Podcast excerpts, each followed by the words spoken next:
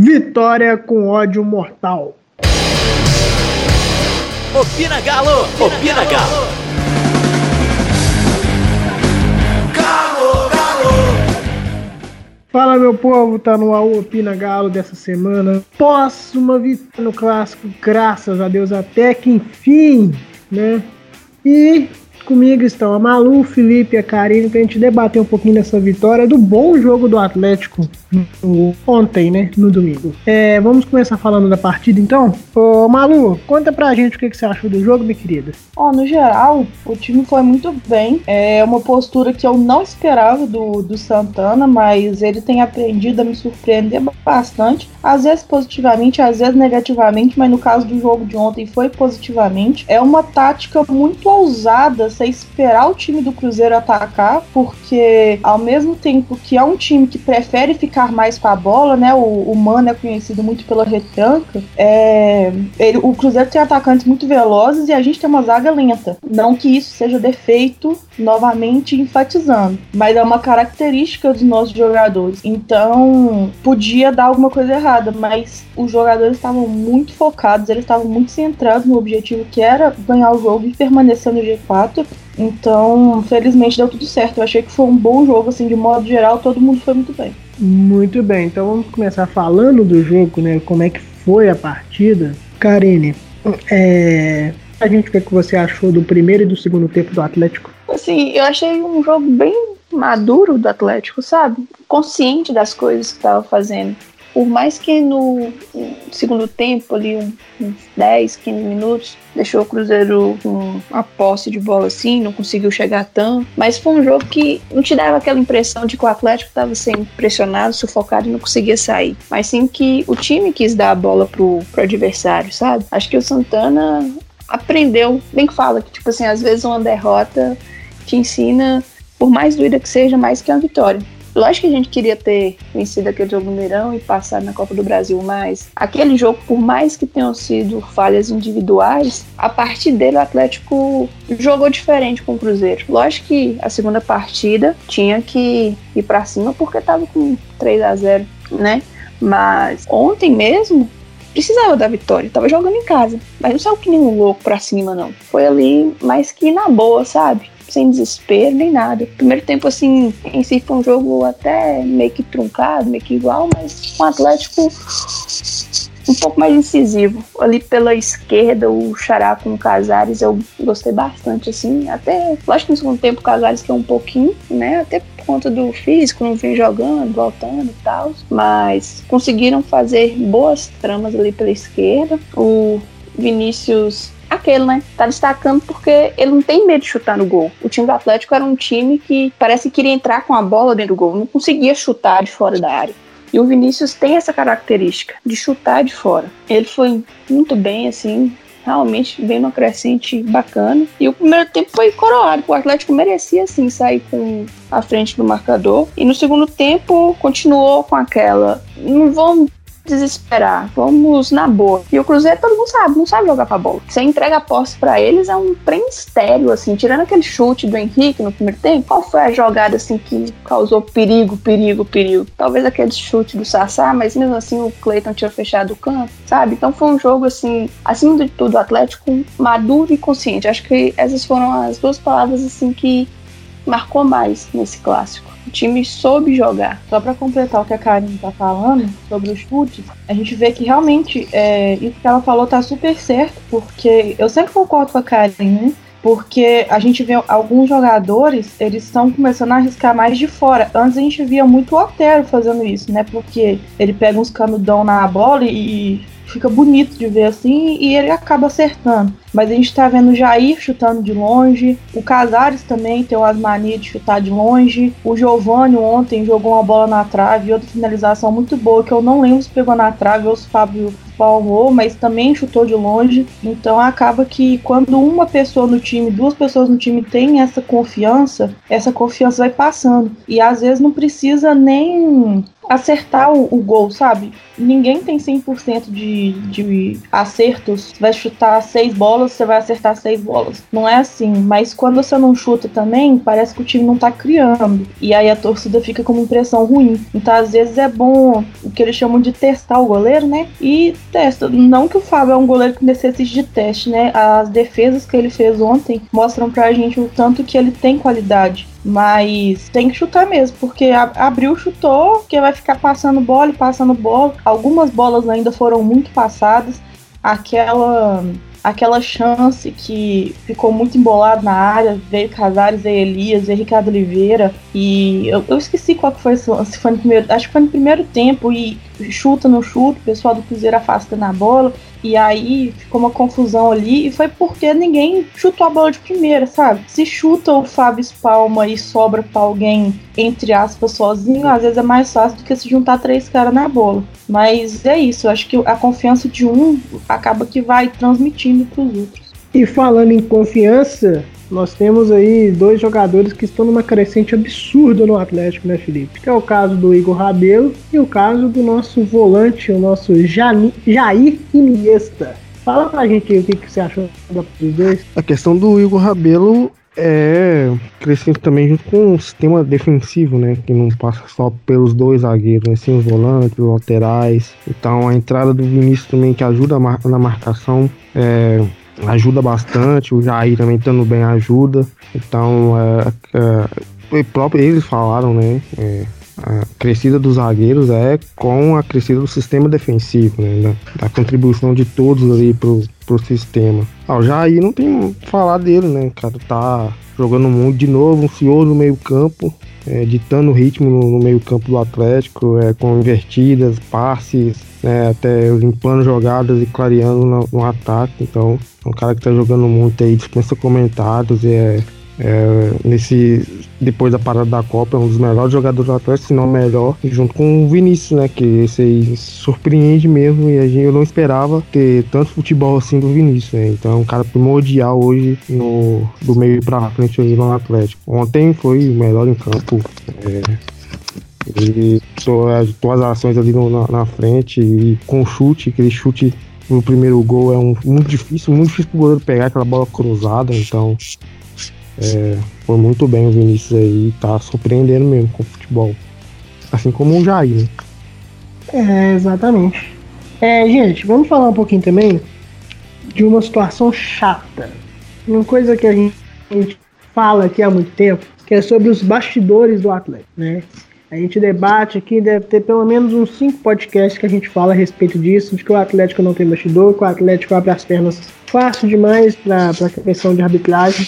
E foi aquela puta, pra não falar outra coisa. Que não tem explicação, glorioso Leandro Pedro Voaden inventar uma falta em cima do, do Henrique do Hever no pênalti que o Dedé cometeu no não querer expulsar o Thiago Neves, porque quando até o Márcio Rezende concorda que o lance é para expulsão, é porque o trem foi feio mesmo. Então, assim, né, que apesar dele estar tá impedido, era um, era um lance é, né, antidesportivo, né, e que mesmo ele estando impedido, ele simula, ele se um pênalti e deveria ter tomado o segundo amarelo. E o outro pênalti do senhor Dedé, que botou a mãozão na bola, né, ficou cinco minutos conversando com o VAR para nem olhar a porcaria do, da televisão televisão e não marcar o pênalti. Então, Malu, fala para nós aí o que, que você tem a dizer sobre Leandro Pedro Voaden. Ô, ô, Diego, pra te falar a verdade, eu, eu acho que eu não sei nem o, o que falar desse cara, porque eu nunca vi ele apitando um jogo do Atlético ou de qualquer outro time que ele tenha sido justo.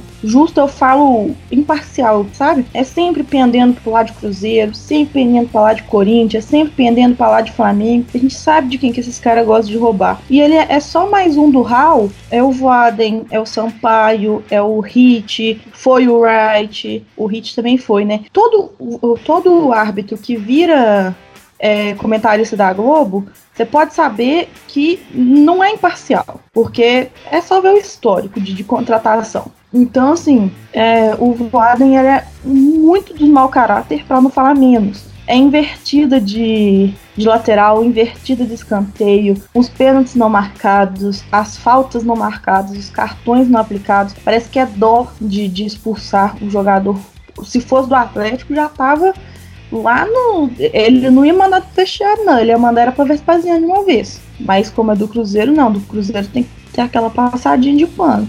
Então, assim, é, é muito difícil jogar com esse cidadão, todo jogo é a mesma coisa. Se ele fizesse um jogo contra o Atlético, a gente falasse assim, não, esse jogo ele foi bem, mas não existe esse jogo. Ele consegue roubar contra o Atlético dentro de campo ou no VAR, porque os jogos que ele foi VAR do Atlético também, o Atlético saiu prejudicado. E isso não é eu que tô vendo, não é você que tá vendo, não é a Karine, não é o Felipe, é todo mundo, tá vendo? Tá escancarado. Igual você tá falando, para chegar a um ponto que Sandro Meirahit fala tem que ser expulso, e não é a primeira vez que ele discorda de uma decisão do Voaden, é porque o lance tá muito escrachado. Então, assim, é muito difícil jogar com esse tipo de gente. O Calil já avisava pra gente, não lembro se foi em 2012 ou 2013, a declaração do Calil, que esse cidadão não apitaria os clássicos do Atlético mais.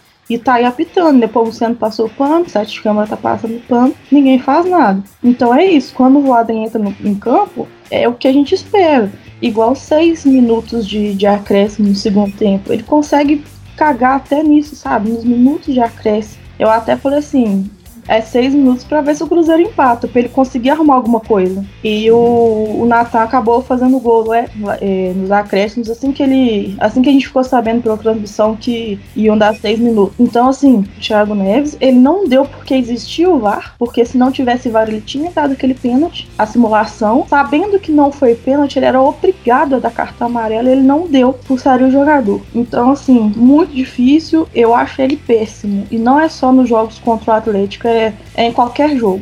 Ô, Karine, a Malu destacou aí a questão do árbitro, né? E eu queria destacar com você a participação de dois jogadores que, que vêm é, sendo questionados, que é o caso do Fábio Santos e do Ricardo Oliveira. O Ricardo Oliveira participou de forma até indireta do gol do Vinícius e o Fábio Santos, eu acho que não foi partida não tão boa, meio que indiferente.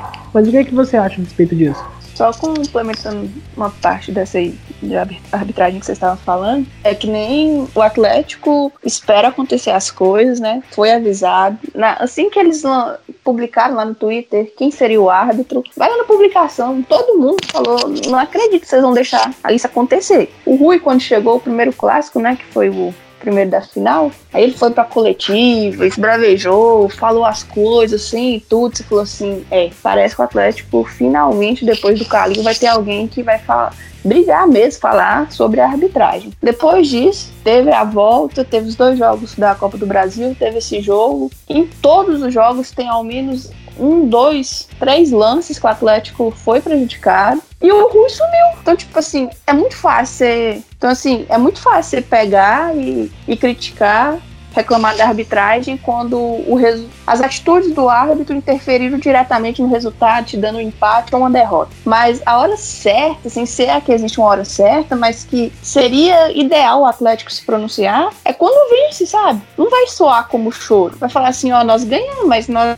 também percebemos que aconteceu isso, isso e isso. Aquela cotovelada do Fred no Jair, se fosse o contrário, velho, não tem a mínima dúvida que seria expulsão. Ele nem fez menção de que estava escutando VAR, nem nada, nem foi olhar desgrama nenhuma, entendeu? Então, assim, são atitudes, faltas invertidas. O cara é péssimo demais. Não tem condição de ser só ruim, não tem que ser mal intencionado. O Atlético simplesmente se cala, né? Então, depois que perde o campeonato, depois que é eliminado, não adianta ir falar. Porque aí você tá esperando o trem acontecer. Ô, ô carinho, só tem que fazer antes. Pois tem é. que ser antes antes do até do campeonato começar, pô, ir lá na CBF, ô filho, ó, esse aqui eu não quero, esse aqui eu não quero, isso aqui eu também não vou querer, entendeu? Até nem, nem que, só questão de árbitro, questão de, de convocação de jogador. Palmeiras no início do ano falou, ó, não adianta vir porque não vai convocar ninguém para a seleção olímpica do meu, do meu elenco. Teve algum, Palmeiras teve algum jogador convocado? Não teve. Então é isso, é você ter força de bastidor na CBF. Não é para atleta beneficiado, para não ser prejudicado. Porque o voado apitar ontem um clássico é um crime. A gente sabe o que vai acontecer, gente sabia que aquilo ia acontecer. A sorte que a gente fez 2 a 0 e, e foi vitorioso. Mas imagine se a gente perde um jogo daquele ali e, e tem com aqueles pênaltis lá não dados. Não é a primeira vez que acontece. É no Campeonato Mineiro, na Copa do Brasil, era o Campeonato Brasileiro, todo clássico é isso, pô. E com árbitro de fora, árbitro da CBF. Então, não estão fazendo direito. Não adianta só depois reclamar, só ir lá fazer postagem no Twitter. Não, pô, tem que ir lá na CBF, velho, fazer pressão. O Castelar tá lá, pra quê, velho? Você tem o Castelar atleticano lá dentro da CBF, e você não tá é, fazendo valer isso. Porque o outro lado faz valer, pô. O outro lado, olha aí. Então é essas coisas, a gente tá cansado de falar. Todo podcast a gente fala. Toda vez que sai escala de arbitragem aqui, a gente fala. Toda vez a gente fala a mesma coisa. Não adianta chorar depois que acontece. Ontem o resultado positivo veio, mas no próximo jogo não pode, pode não vir e ser prejudicado. Mineiro, né? É, então não adianta falar, né? Não adianta ficar chorando depois. Tem, tem que agir, tem que fazer o bastidor. Agora, respondendo a sua pergunta, Diego, eu coloco até o Patrick, sabe? Porque o Patrick era muito criticado. Até eu mesmo não, não vou negar, porque eu não curto tanto, mas depois que ele assumiu a posição quando o Guga foi para a seleção, é notório o crescimento do Patrick. E parece que ele colocou também na cabeça, sabe? Eu vou fazer o simples, eu vou fazer o que eu sei, vou até onde eu posso, não vou inventar. Você não tá vendo o Patrick dando aquelas inventadas que dava, às vezes, de cruzar uma bola na área, de cabecear os trem para trás, nada disso, sabe? Tá jogando certinho e tá tendo umas boas chegadas na frente. Não tem aquela qualidade, assim, mas é, os lances estão acontecendo com ele. Então, assim, Fábio Santos também também melhorou depois da parada, porque piorar, tendo em vista o que ele estava apresentando também, né? Pelo amor de Deus, era impossível. Aí, sei lá, né? Nem aquela discussão. Ele melhorou realmente porque teve a parada, todo o time, assim, começou a subir o nível, ou foi só porque o Hernandes chegou aí e ele olhou pro banco e tinha uma sombra? Sabe? Não sei. Ricardo Oliveira, todo mundo eu vejo, todo mundo né? Muita gente falando assim, ah, ele tem um papel tático importante, ele tá ajudando ali na pressão sobre os volantes adversários e tal. Teve a participação dele lá no, lance, né? Mesmo que ele meio que embolou com a bola meia hora. Eu já tava preparada para xingar que ele tava atrapalhando no contra-ataque, aí conseguiu tocar pro Vinícius fazer o gol. Teve aquele lance no segundo tempo que o Dedé, sei lá que desgrama que ele fez lá atrapalhou todinho, que eu sozinho, e ele rolou a bola pro meio da área. Assim, na verdade, todos os centroavantes do Atlético estão com muito ruim, sabe? Tirando aquele jogo, assim, do Botafogo, que teve lances claríssimos, duas chances claras que ele desperdiçou, o time cria as oportunidades, mas o centroavante não aparece no lugar, sabe? Não sei se é posicionamento, não sei o que acontece. Mas os laterais do Atlético, que antes da parada vinham sendo muito criticados com razão, acho que tem uma melhora significativa neles. Talvez isso por conta do esquema mesmo, né? O time parece que tá se encaixando aos poucos e a entrada do Jair eu acho que contribuiu muito para isso. O Jair consegue fazer cobertura muito bem feita, até melhor que o José Wellison, que teoricamente seria um, um volante que faria isso melhor, né? Por ser mais defensivo. E não, eu acho que o time tem, melhorando, tem melhorado e isso acaba afetando né, o desempenho individual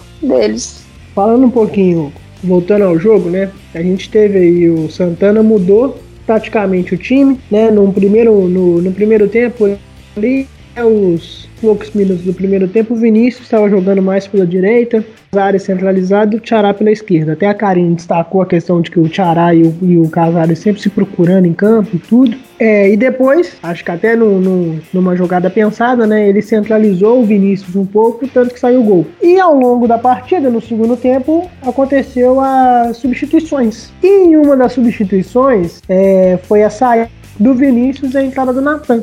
Muita gente da torcida do Atlético queria a entrada do Martinez na vaga do na vaga do do Vinícius e ele entrou com o Natan. E a justificativa do Santana foi que ele não tinha necessidade de, de compor o, o sistema defensivo, podemos dizer assim, do time. Não precisava reforçar a defesa. O se abriu e o Atlético não. O Atlético estava com o jogo controlado. Então, Felipe, eu queria que você destacasse para mim a participação do seu ídolo Natan na partida. Não, peraí, antes de falar do Natan, deixa eu falar do, do Fábio Santos, do Ricardo Oliveira, que a Karen tava falando. É, eu acho que, igual a Karine falou, muita gente falando, muita gente, inclusive o Rodrigo Santana. E isso me preocupou em uma coletiva que o Ricardo Oliveira deu, uma coletiva não, uma, uma entrevista que ele deu depois de alguma partida, O pessoal perguntou questão de jejum de gols e tal. Tá chegando a 16 jogos, eu acho, sem marcar. E o pessoal perguntou para ele, ele falou assim: "Não, é porque eu defendo muito". Aí logo veio na minha cabeça aquela coletiva do Tite falando que o Gabriel Jesus é um centroavante defensivo. E aí eu falei assim, só, agora, só falta mais essa, né? Aí o Santana deu uma coletiva falando em meias palavras quase a mesma coisa. E se a gente pensar que o Santana veio de um time que é o RT, que é um time que foi, fez uma campanha decente quando ele estava treinando e é um time que geralmente defende muito bem para contra-atacar, porque é aquele time que não tem muitas estrelas, né? O, o orçamento é bem modesto para poder montar o elenco, então geralmente eles não têm esse poder de comprar as peças igual o Atlético Cruzeiro e América tem, por exemplo. E ele tá refletindo muito isso da experiência dele no RT, no Atlético. E isso tá tendo um. um eu, eu, quero falar uma palavra que não existe, mas está tendo um reflexo muito positivo na atitude do time. O Galo era um time que em 2015 ou 2016, mais ou menos, fazia quatro gols e tomava três. A gente tinha problema de, de zaga, né? A gente tinha problema defensivo. E aí, de repente, a gente virou o time que fazia zero e tomava zero. Depois a gente virou o time que tomava vários gols de novo, né? Mudança de treinador, mudança de filosofia e mudava tudo. E agora a gente voltou a ser o time que toma poucos gols e continua marcando um, marcando dois. E é, me lembra um pouco o Mano Menezes no início de carreira. E eu sou muito defensor do Mano Menezes, porque eu gosto muito do estilo dele de treinar. Então eu acho que essa posição defensiva do Santana que ele tem para o elenco do Atlético, isso fortalece muito mais que mesmo jogadores de ataque defendam mais. Na coletiva dele que eu já mencionei, foi de semana, foi da semana da que a gente jogou contra o Botafogo pela primeira vez. Então tem 15 dias isso já. Ele ressalta que ele falou que o inclusive o Xará, a vaga no time do Xará não era pelo ataque, era pela defesa. Então eu já inferi que, por exemplo, quem sairia para a entrada do Casares nesse jogo seria o Otero e quem entraria no clássico seria o Ricardo Oliveira por causa dessa postura dele. Eu já estou conseguindo mais entender o que é que passa pela cabeça dele por causa dessas coletivas que eu tô assistindo, o que é que ele fala, pegando essas dicas que ele vai dando. Então, por exemplo, o Ricardo Oliveira, no lance do gol que ele participa, Karine disse que ele participa, ele tá bem na, na, naquela bola do centro do campo. Como que você espera que um centroavante roube a bola no meio do campo e chegue no, no meio da área mais rápido do que o ponta ou lateral, que são, por característica, mais rápidos do que um centroavante. Porque, teoricamente, centroavante é mais pesado, então ele é menos veloz. Mesmo que o Ricardo Oliveira ele tenha muita aptidão física, né? Então, os centroavantes do Atlético, eu tenho que reparar isso com o Alejandro ainda, porque eu confesso que eu não reparei olhando o jogo especificamente para isso, né? Mas eu reparei já nos dois últimos jogos do Ricardo Oliveira que a marcação dele é atrás, que o Santana fala atrás da linha do volante.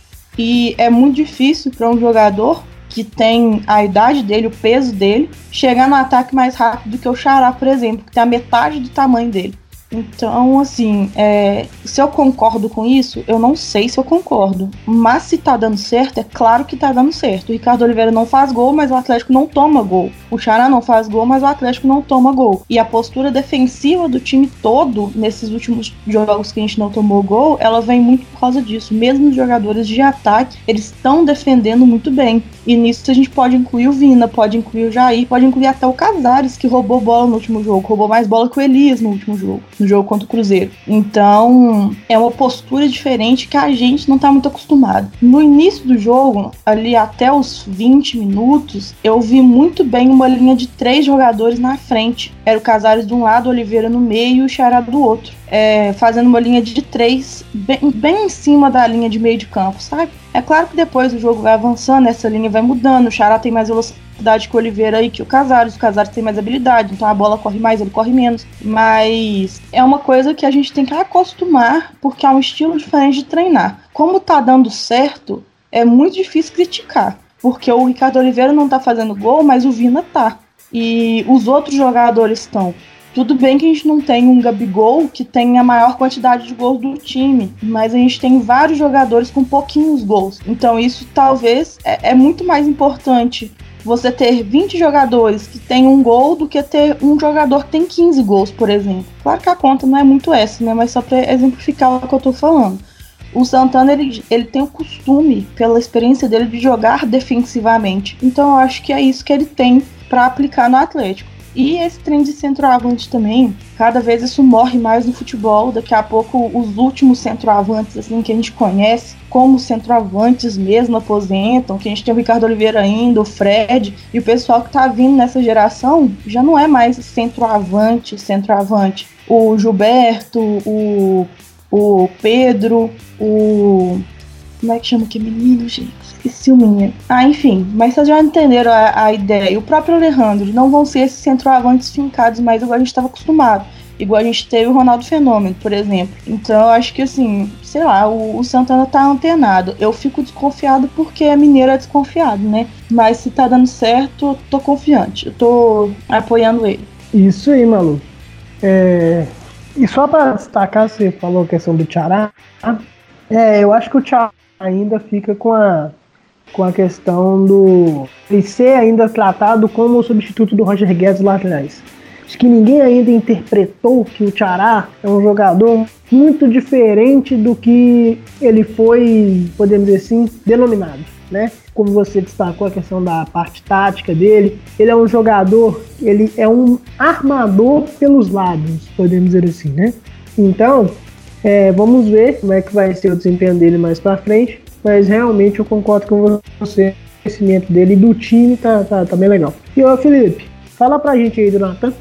A entrada do Natan foi para manter ali o, o, estrutura né, de time. Já estava armada para o contra-ataque. Então a entrada do Natan e a saída do Vina que cansou no jogo foi para manter ali e funcionou, né? Deu certo. A puxada do contra-ataque do, do gol dele é, é um passe que ele recebe, ele dá lá no, no, no Patrick e depois tá dentro da área para finalizar. Então, é, eu na hora eu não, não concordei com a entrada. Eu acho que eu, eu se eu tivesse na beira do campo eu teria colocado, tirado um dos volantes que estava amarelado, né?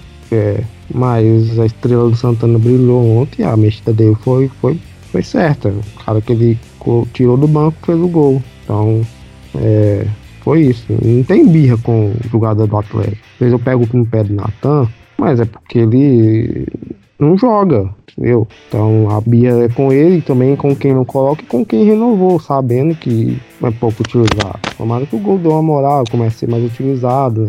Então é isso, não tem, não tem bronca com o jogador. É, é, a gente quer ver e, e os caras jogando. É, a, o Atlético ganhou reforços de quem já estava no elenco. Então o Vina jogar muito, o Jair jogar muito, eram jogadores que a gente, assim, há um tempo atrás não, esperava. A gente tava falando, ah, precisamos de um meia, a gente não tem um meia, a gente precisa de, de um meia para vir, um volante também, eu disse aposentar, a gente precisa de um volante. A gente não contava com, com o Jair crescer tanto futebol, o Vina crescer tanto futebol. Então é isso, tomara que o Nathan também cresça o futebol dele e ajude o Atlético até o final do ano. Que é disso que a gente precisa, né? Achar alternativas dentro do elenco, já que o time não foi tão assim agressivo no mercado. Então, que a gente ache dentro do elenco as alternativas. Você também destacou, Felipe, ontem, após o jogo, a entrada do Giovanni, né? Você que fala muito que ele é um jogador que tem até qualidade, mas é pouco objetivo, pouco incisivo, né? O que, que você achou da entrada dele? Eu gostei, ontem eu gostei. É, eu peço pro Giovanni ser mais objetivo na jogada, né? Então, às vezes, um drible e dar outro, e dar outro e perder a posse de bola não, não vale tanto pro jogo. É, não conta na estatística. O que conta é a finalização, né? O, o passe, o passe para finalização, o passe pro, o gol. Então é isso. Ontem ele pegou a bola, limpou, ele meteu uma bola na trave, que se ela bate por, a bola bate por dentro do, da trave, ela entra. Então é isso. A gente, jogador como ele, que tem um contra um que é bom, limpar e bater pro gol, ou dar um passe, né? Então, ser mais decisivo, ser mais firme na jogada. Né? Não, não pentear tanto, não perder a posse de bola, né? perder a jogada. Então acaba o jogador do Atlético. É isso que eu cobro jogando sempre. Exatamente. É, gente, pra gente encerrar o assunto clássico aqui, vamos falar sobre o Rodrigo Santana. A gente destacou em vários pontos. Ele teve participação fundamental, a questão de aproveitar os jogadores, aproveitar é, algumas deficiências do rival. Então, Karine, gente aí se ele realmente teve todo esse mérito ou os jogadores contribuíram mais do que o técnico? Oh, acho que é 50-50, talvez 55 pro Santana, né? Porque não adianta também ele ter intenção e os jogadores não comprarem a ideia e coloquem em prática no jogo. Mas uma coisa também que eu acho bacana a gente destacar, que já é o quarto jogo seguido que o Atlético não sofre gols. E a última vez que isso aconteceu foi em 2015. Só que aí entram alguns jogos do Campeonato Mineiro, né? Entram três, três jogos do Campeonato Mineiro, na verdade. E se você excluir os jogos do Campeonato Mineiro, a última vez que isso aconteceu foi em agosto de 2014, com três jogos dois jogos pelo Brasileiro, dois jogos pela Copa. Não, três jogos pelo Brasileiro e dois jogos pela Copa do Brasil. É muita coisa quando você para pra pensar. 2014, nós estamos em 2019. Um time não conseguir, durante. joga 70 partidas praticamente numa, na temporada e não conseguir ficar quatro jogos seguidos sem sofrer gols. É muita coisa. Aí entra também, além da mudança de técnicos que a gente foi tendo, né, a partir de 2000 2015, 2016, entra também a, o investimento na zaga que não era feito. Lógico que sistema defensivo não são só os zagueiros, mas a gente não tinha investimento. Qual foi a última grande contratação da zaga do Atlético sem ser essa esse ano com o Rabelo e com o Hever? Não tinha, sabe? Chegava Ronaldo Conceição, jogava. É, como é que chama aquele? Eraso. Uns caras assim, sabe? Felipe Santana. A, a melhor nada a ver. antes do Hever foi o próprio Hever. É, sabe? Pra você ver, é muito sem noção o time tamanho do Atlético ter um, um trem desse assim acontecendo, sabe? Então, assim, eu acho que isso, essa organização do sistema defensivo, parte muito pelo estilo do Santana, parte. E, mas ele falou, né, que ele queria acertar a defesa do Atlético primeiro, que ele conhecia, sabia do histórico negativo, de ser das mais vazadas. E parece que o trem tá engrenando. E realmente, ontem, assim, eu acho que a estratégia foi meia meia mesmo, sabe? O Fábio Santos até na saída da entrevista, falando que o Santana tinha conversado, explicado para eles a, a estratégia, pedido para dar a bola pro Cruzeiro, mas não no sentido de entregar o jogo, ficar todo fechadinho esperando do jeito que eles fazem. Mas não sair desesperado o tempo todo, querendo ir para cima, não jogar com inteligência. E realmente acho que o, o time do Atlético, tomara mesmo, né, que seja verdade. Tá amadurecendo, tá sabendo jogar os jogos. Lógico que tem hora ou outra dá umas vaciladas, que nem foi com Fortaleza, com Goiás. E infelizmente, assim, é algo natural, né? Do trabalho. Se você for parar pra pensar, o Santana não tem um ano do Atlético ainda. Muitas mudanças, tentando encaixar, assim. Então, há evolução. Quando você consegue ver assim, evolução, ainda mais num setor tão crítico do Atlético por mais de cinco anos, que é a, o defensivo, te dá uma esperança de que é, as coisas podem ficar melhores, sabe? Ô Maluzita, seguinte, fizemos uma postagem no Twitter pedindo a participação da galera. Você comenta algumas postagens aqui para mim, tá? Nosso glorioso Nando Souza falou a seguinte frase: Alguns jogadores oscilantes, às vezes se matando em campo e outras vezes andando em campo.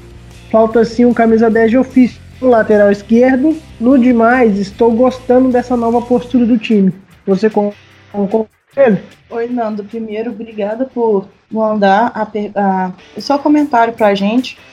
Em algumas coisas eu concordo, em algumas coisas eu não concordo, porque a minha vida é assim. Eu nunca concordo 100%, nem discordo 100%. Poucos jogadores que eu consigo pensar aqui rápido, né? Que eu não tô fazendo esse grande esforço, não mas poucos jogadores que eu consigo pensar aqui são jogadores que oscilam tanto em campo. Eu vejo jogador oscilar, tipo, ficar muito tempo sem marcar gol. A gente tem o Ricardo Oliveira, tem o Alejandro, o Xará, tem o Giovanni. Esses caras têm um tempinho que já não marca gol. Mas de correria é sempre a mesma coisa. O, o Xará sempre corre, o Casares nunca corre, o Elias nunca corre, o Vina sempre corre, o Patrick sempre corre, o Fábio Santos raramente corre, e a gente tem a zaga que dificilmente corre também, porque eles têm outra característica. Então não vejo um jogador que oscila tanto assim, igual você tá falando, de, de ter um jogo muito bom, outro jogo muito ruim. Eu não consigo ver essa oscilação, não. A gente, inclusive, tem muitos jogadores no time. o Rabelo, o Vina, o Jair, que eles vêm numa crescente muito alta. Eu incluo até o Patrick e o Hever nessa, que são jogadores. O Hever tá voltando agora, mas ele já conhece o Atlético, né? A estrutura. São jogadores que eles estavam acostumados aqui com o Atlético no nível e hoje eles estão aumentando o nível deles também. Um pouco, a, a subida é um pouco menor, mas estão aumentando. Então é isso. Sobre o, o Fábio Santos, a gente já tem um reserva para ele. Só que é o que eu ia comentar sobre o Santana. Cada jogo que eu faço uma pergunta, parece que ele ouve minha pergunta e me responde. Então sempre que eu pergunto por que o Fábio Santos joga no jogo Hernandes? Aí a gente teve um jogo que teve dois pênaltis e os dois pênaltis errados. Aí a gente entende a importância do Fábio Santos. É aquele, eu já comentei no Twitter, eu eu entendo, mas não concordo. A gente não pode manter um jogador como titular só porque ele bate pênalti. Mas se tiver um pênalti no jogo, ninguém bate, quem bate é ele, ele tem que estar tá jogando. E o quem foi o outro que ele falou? Ah, precisa de um camisa 10 de ofício. Ninguém tem um camisa 10 de ofício no Brasil. O Grêmio mandou embora o Douglas, que era o último. O Flamengo, talvez você pode considerar o Diego Alves um camisa 10, mas esse negócio de camisa 10 de ofício tá muito obsoleto, assim. Nem o, o, melhor camisa 10 do mundo, né, em atividade, que é o Messi, porque o Ronaldinho aposentou, ele joga tão centralizado quanto ele jogava nos antigos anos do Barcelona, né? Então hoje o camisa 10 de ofício é uma concepção igual o camisa 9 de ofício, por exemplo. É muito difícil você colocar dois jogadores centralizados um na frente do outro e falar um toca e o outro faz gol, um toca o outro faz gol. Hoje o futebol é mais dinâmico. Tem uma coletiva do Vina do dia 26 de, ju de julho, se eu não me engano, 26 27 de julho, é a última coletiva do Vina. Ele diz que ele é um camisa 10 de futebol cadenciado. E a gente vê que ele não tá jogando cadenciado. E aí ele corrige na, na coletiva falando que ele era um camisa, um camisa 10 cadenciado, porque hoje o futebol exige dinâmica. Então é muito difícil você manter os jogadores plantados em pontos específicos do campo. É, eu não acho que o, o Galo precisa de um camisa 10 de ofício, porque eu entendi o que a posição que o Vina e o Casares ocupam no Atlético hoje. Eu acho que os dois podem fazer essa função de meio de campo acompanhado sempre, o, o, triângulo sempre acompanhado. O Jair, que tá fazendo uma função muito boa, o Vina e o Casares. Jogando dois dos três, eu acho que a gente tá com meio campo bacana e sempre que possível jogar os três dos três. Exatamente.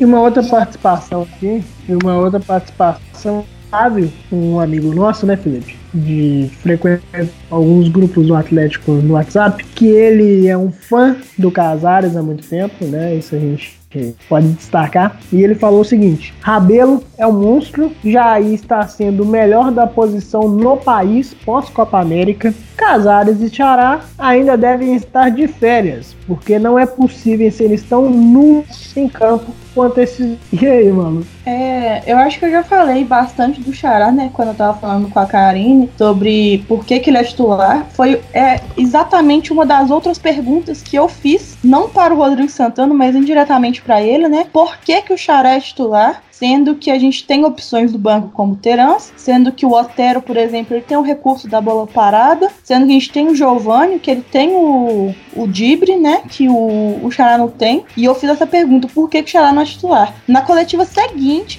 o negócio é assim, eu pergunto, na coletiva seguinte, eu tenho a resposta, parece que, tipo assim, é para calar minha boca mesmo. E falou, ele falou que o Xará ele tem uma, uma, uma característica defensiva muito boa. E se você pensar, o Xará na direita, o Patrick parou de tomar bola nas costas. Então, do mesmo jeito que o Fábio Santos destruiu a imagem do Gabriel, que o Gabriel era um zagueiro pela esquerda, o Fábio Santos tomava bola nas costas, caía em cima do Gabriel e o Gabriel ficava com a culpa toda, tadinho. Hoje, o Xará e o Patrick, eles trabalham muito bem juntos, porque o quando um vai, o outro fica. E como os dois são baixinhos, os dois são da correria, eu acho que eles se ajudam muito ali daquele lado. Tanto que na bola do, do lance do, do, do gol do Natão, o Patrick ainda teve fôlego para correr. Primeiro que o Patrick é um, um cara de uma raça fantástica, né? Então, eu acho que os dois, eles dão certo jogando pelo lado direito. Eu concordo com você que o, o Xará tá, tá deixando pecar um pouco a parte ofensiva dele, mas defensivamente o papel dele está sendo muito importante. Então eu acho que a gente tem que parar de julgar assim, igual eu tava julgando, eu me coloco nessa, nesse meio. Tava julgando o Xará, o Ricardo Oliveira, esses jogadores por causa do ataque, sendo que o Santana não está pensando no ataque. Ele acha que o ataque é consequência. Todo mundo fala que a melhor defesa é o ataque. E o Santana não. O Santana acha que o melhor ataque é a defesa. E a gente está vendo isso sendo colocado em prática muito fielmente. E o Casares, o Casares é aquilo ali e é daquilo que ele jogou para cima. Ele é um cara que tem muita visão de jogo. Eu arrisco dizer que ele é o cara que tem mais visão de jogo do time inteiro. Ele coloca a bola pros caras de uma maneira que você fala assim: caralho, como é que essa bola passou no meio desses caras? E passa. Ele faz lançamento, ele arrisca chute de longe, ele coloca efeito na bola e é um dos poucos jogadores que a gente tem no ataque do Galo que tem essas características combinadas. Fora que ele também tem o recurso da bola parada. O Galo não pode jogar sem o Casares e o Otero. Um dos dois tem que estar em campo porque são os que batem escanteio, são os que batem faltas é, de fora da área ali e tal que batem direto pro gol, né? Então, eu vejo o Casares como fundamental. Tá devendo? Tá, mas não é desse tanto aí, tipo, que tá sendo horrível pro time, que tá prejudicando, não. Eu acho que ele fez até um bom jogo ontem. E é, é muito incrível o tanto que o time perde sem Casares. O, parece que eles perdem a referência e ficam um pouco perdidos, porque é sempre tá apertado, vou no Casares. E eles perdem um pouco isso sem ele em campo. Então não sei se ele tá jogando tão mal assim a ponto de ser pedido para retirar do time. Eu acho que com o Vina ele funciona muito bem. Eu não colocaria ele no meio para fazer armação. Eu deixaria ele mais na lateral. É, gente, aí a gente fez essa postagem. No, no próximo podcast também iremos fazer também, né? Pedindo a participação da torcida. No grupo, Opina Galo Debate também. É, as, o pessoal participa, manda participação e tudo. E é isso, né? O programa hoje foi só o clássico. Vamos ver vai ser a semana do Atlético. Tem o um jogo contra o Fluminense. Depois a gente falou dele, né? Então, Felipe, mais alguma coisa a acrescentar? Ah, não, é só isso, né? Karine, tem algum destaque? Não. Então é isso, gente. A gente acaba o programa de hoje após uma vitória. Peraí, peraí, peraí, para, para. É, é importante destacar: esse programa a gente está gravando na segunda-feira, mas ele vai ao ar antes de sexta. Sexta-feira a gente vai ter a nova eleição de conselheiros do Atlético. E uma pessoa muito importante, quem já falou dessa pessoa, que essa pessoa já fez live no Fala Galo, porque foi um, um dos conselheiros que recusou a aprovação da gestão do balanço financeiro de 2018 o Marscadar está fora da eleição de 2000 pra, de conselho para esse ano, né, para a próxima gestão. A eleição que vai ocorrer na sexta-feira. Além dele, tem uma lista, o Grupo M ficou fora também. E algumas pessoas que entraram. O, um membro do, da banda Sepultura, a gente sabe que eles são atleticanos. E eles são, acho que eles são do Santé, não sei, mas eles são de Belo Horizonte, eles são atleticanos. Um dos membros da, da banda Sepultura foi convidada para ser conselheiro do Atlético sem saber. Então, assim, a diretoria, ela, para não falar outra coisa, né? Porque eu não vou falar de onde que eles tiram os nomes, mas eles tiram desse lugar aí mesmo que vocês estão pensando e joga lá e a pessoa só fica sabendo depois. São pessoas que talvez não tenham interesse no Atlético. A gente sabe que tem conselheiros dentro do Atlético que nunca foram no campo. Eu aqui fui em quase todos os jogos da temporada. Já vi o Yuri lá, já vi o Breno lá. O Breno tá comigo em quase todos os jogos também. Eu sei que eu sei, Diego já foi, Felipe já foi, Karine já foi. E os caras são conselheiros do Atlético e nunca pisaram no estádio. Então, são 150 pessoas que a eleição vai acontecer na, na sexta-feira. E como são pessoas indicadas pela diretoria e aprovadas pela diretoria, todo mundo vai ser aprovado. Porque, né, se você indica, você aprova. É o mesmo órgão que indica e aprova. Então, assim, é, tem um, o arroba no Twitter, o arroba Renova Galo, que tá martelando desde que esse balanço foi.